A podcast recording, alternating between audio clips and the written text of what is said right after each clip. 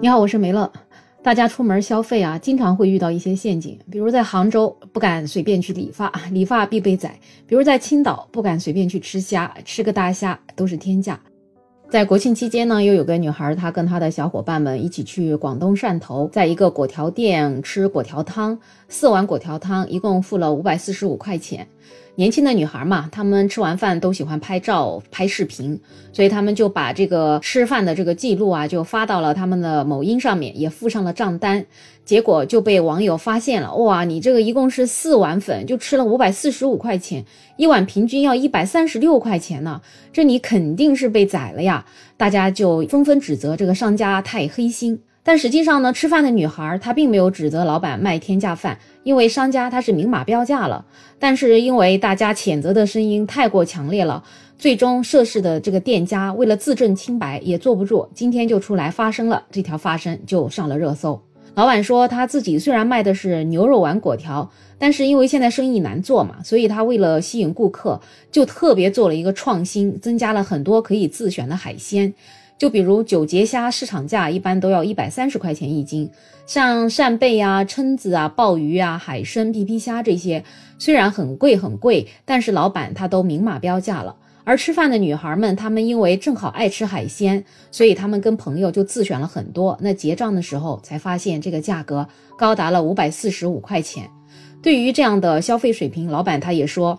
在他这里吃碗粉消费一百多，其实是很正常的，而且他就是正常开门做生意的，没必要去坑一两个顾客。他所有的海鲜的价格都清清楚楚的标注在了黑板上，食客可以选择加，也可以选择不加。食客如果不想吃海鲜，或者觉得它太贵了，也可以吃二三十块钱的牛肉果条。所以对他来讲，他根本就没有去做这种所谓的坑人呐、宰人的事情，他就觉得挺委屈的。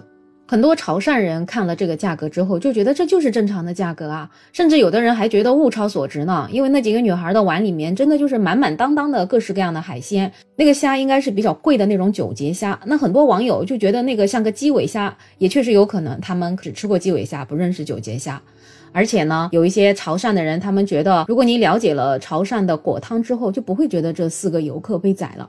潮汕地区的这种果有点类似于广州一带的河粉，那潮汕人会把这种果仔切成小小的条状。当果仔切成小小的条状之后，那潮汕人就会把它叫做果条。切成果条后，潮汕人就可以把它做成各式各样的美味的美食。那最常见的就是炒牛肉果或者煮果条汤。果条汤跟面汤啊、果汁汤的煮法也挺相近。的平时潮汕人吃的果条汤不是很贵的，就一碗十块钱到三十块钱。那这里面呢，可能就会放一些肉啊、猪内脏啊、木耳、虾、肉丸等等这些普通的。但是因为潮汕人喜欢吃海鲜嘛，所以他们会在果条汤里面加上各种海鲜，反正就各式各样的鱿鱼啊、鲜虾呀、生蚝啊，只要他喜欢的，他们都会把它加在果条汤里面。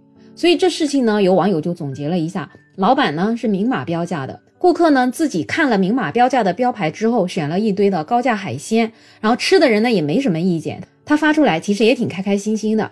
结果看的人就有意见了，然后一群昨天还在坚信全世界都是科技和狠货，我要吃的好吃的无添加，不在意价格的人，今天就对着货真价实的东西开始破防了。有一些网友啊，就开始拿着那个材料一个一个给他算成本价是多少，就觉得老板还是挣了天价。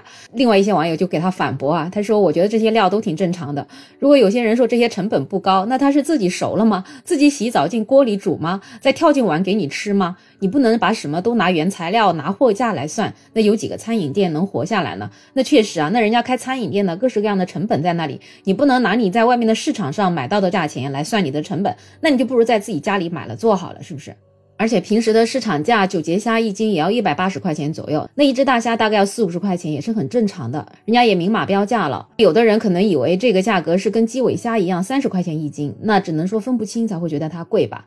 一个牛肉加个牛肉丸果条都要三十块，那一个海鲜加了果条收一百多块钱，真的不过分。我们再来看看有位叫屈增辉的律师他是怎么说的。他说：“四碗加了昂贵海鲜的果条，收入五百四十五块钱，到底贵不贵呢？法律对于餐饮业的收费又是怎么规定的呢？法律对于餐饮界的价格并没有做出具体的规定。像果条这种经营者经营的自制食品，定价的基本原则就是原材料的成本加上合理的费用。”法定的税金和一些利润的规定等。对于经营者来说，作为消费者的食客就是享有知情权，所以法律只是要求商家必须明码标价，必须向消费者提供同质同价的服务。从店老板张贴在墙上的价格牌就可以清楚的看到某样食品它是多少数量，然后需要多少费用，一切都写得明明白白的。而所谓的宰客，就指的是一种价格欺诈消费者，其实就是说那种所谓的雪糕刺客呀，所谓的大虾刺客呀，就是你在买之前，你根本就不知道它多少钱，直到你结账的时候，你才知道多少钱，那个才算宰客。这个律师也觉得，我们不能够以自己的经济能力就去揣测别人消费的需求。所以，对于这种明码标价的事情啊，网友反应大，其实也有很多种可能性嘛。一个可能确实跟他平时消费的习惯不一样，超出他的认知了，他觉得它贵。还有一种呢，就是说平时在现实生活中经常发生一些消费者被宰的事，等于说就是一朝被蛇咬，十年怕井绳。这看到价格贵了，就感觉都被宰了。